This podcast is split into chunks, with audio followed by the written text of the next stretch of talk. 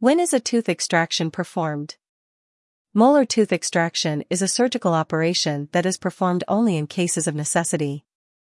It is the dentist who, after examining the state of health of the mouth, must determine whether or not it is necessary to perform an exodontia. All dental treatments are aimed at preserving the totality of the real teeth, but when this is not possible due to different factors, the extraction of the tooth may be indicated. In this article, we explain when to extract a molar and the steps to follow. Why is it necessary to extract a molar? Mainly, a molar is extracted when it is impossible to keep it in the arch with the rest of the teeth. This is a consequence of not having taken proper care of the teeth either for reasons of hygiene or for not attending a dental clinic with the required regularity. Thus, it is usually necessary to extract a molar in the following cases. A dental caries that has not been treated in time.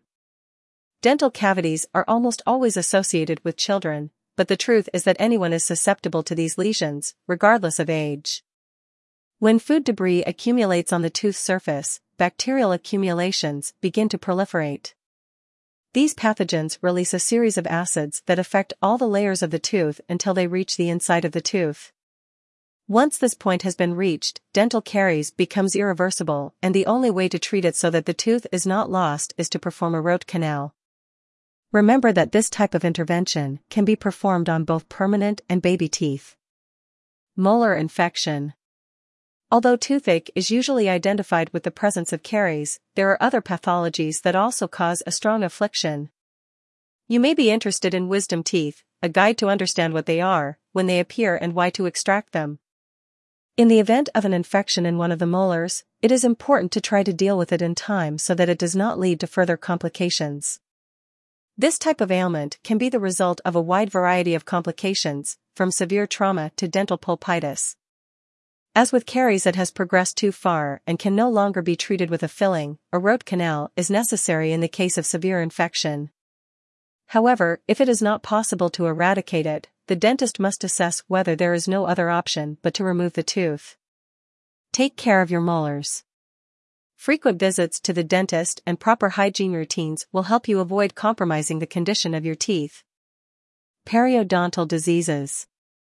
Periodontal diseases progressively advance, starting with gingivitis that can be reversible until it becomes periodontitis. Pyorrhea is a very serious pathology that, in the most extreme cases, leads to the loss of teeth. It is caused, like caries, by poor daily oral hygiene.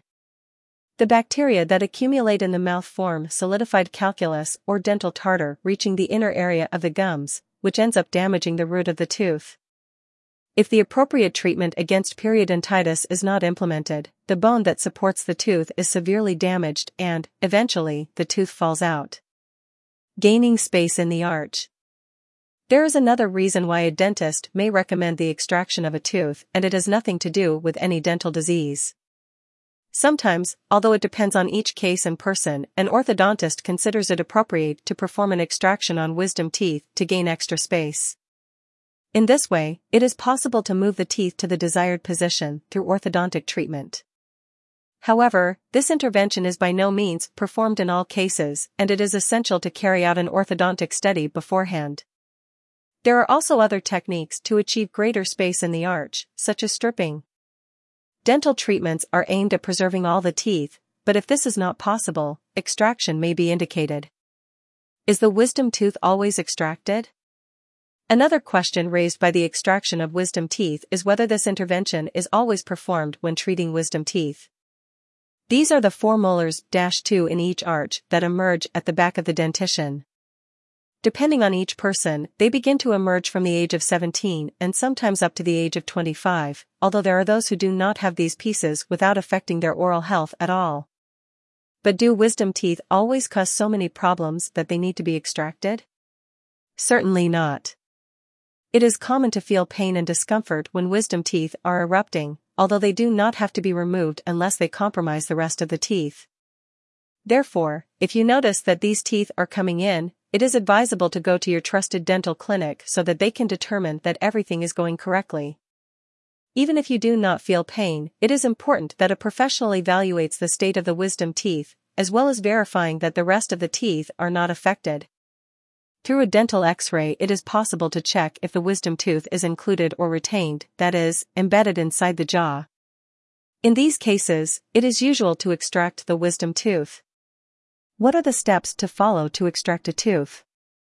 If the dental treatments aimed at keeping the tooth in the mouth are insufficient, it will be extracted.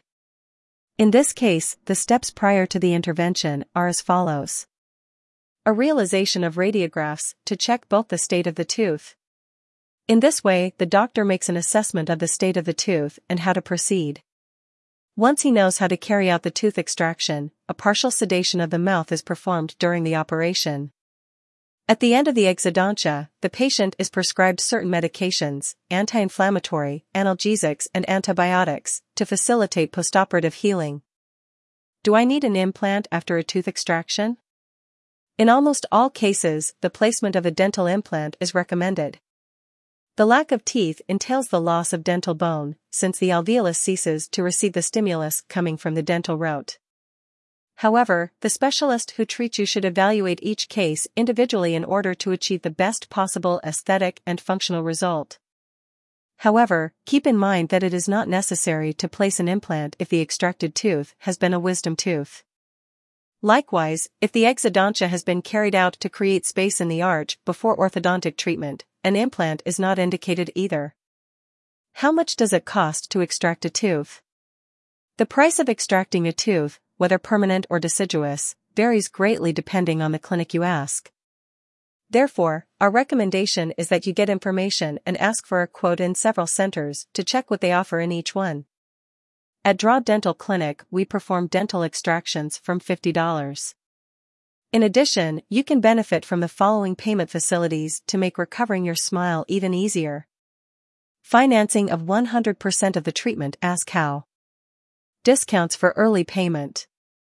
If you would like more information about the advantages of financing versus dental insurance, you can call us at plus one six one nine three seven two five four zero nine United States plus five two six six four five nine zero eight three two one Mexico.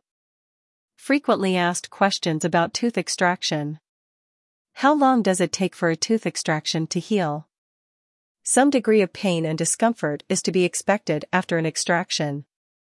In some cases, the dentist will recommend a pain reliever or prescribe one for you. Applying an ice pack to the face for 15 minute periods may relieve discomfort. It is also advisable to limit strenuous activity and avoid hot liquids.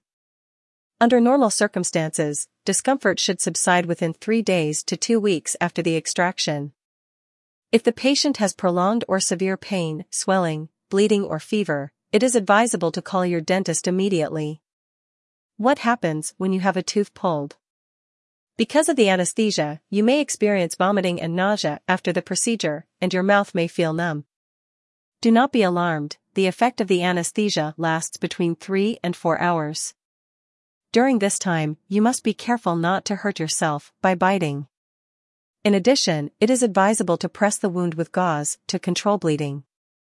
If it does not stop, this gauze should be replaced every 20 to 30 minutes until the bleeding stops. It is common to feel some swelling in the cheeks, in the area near the extraction, and even notice the presence of bruises and some difficulty in opening the mouth normally. Do not be alarmed, these discomforts will subside after a few days. In addition, you should continue taking the medication prescribed by your dentist, usually painkillers and anti-inflammatory drugs for four days after the extraction, and antibiotics the week after it. These medications will mitigate the sensation of pain, which is common during the first four days after surgery. How to sleep after a tooth extraction. To help the inflammation subside, it is advisable to keep your head in an elevated position. At bedtime, you can use two pillows to keep your mouth upright. How to brush your teeth after a tooth extraction. It is essential to keep the area clean and prevent infection immediately after tooth extraction. For the next 24 hours, it is advisable not to smoke, rinse your mouth or clean your teeth near the extraction site. The day after surgery, the patient may rinse his or her mouth gently with warm salt water. It is important not to swallow the water and spit it out. As the swelling subsides, you can brush your teeth, but without putting pressure on the affected area and always with a soft bristled toothbrush.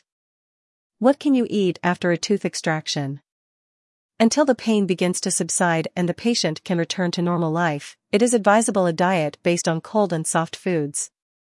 In the days following the exodontia, it is advisable to avoid hot liquids.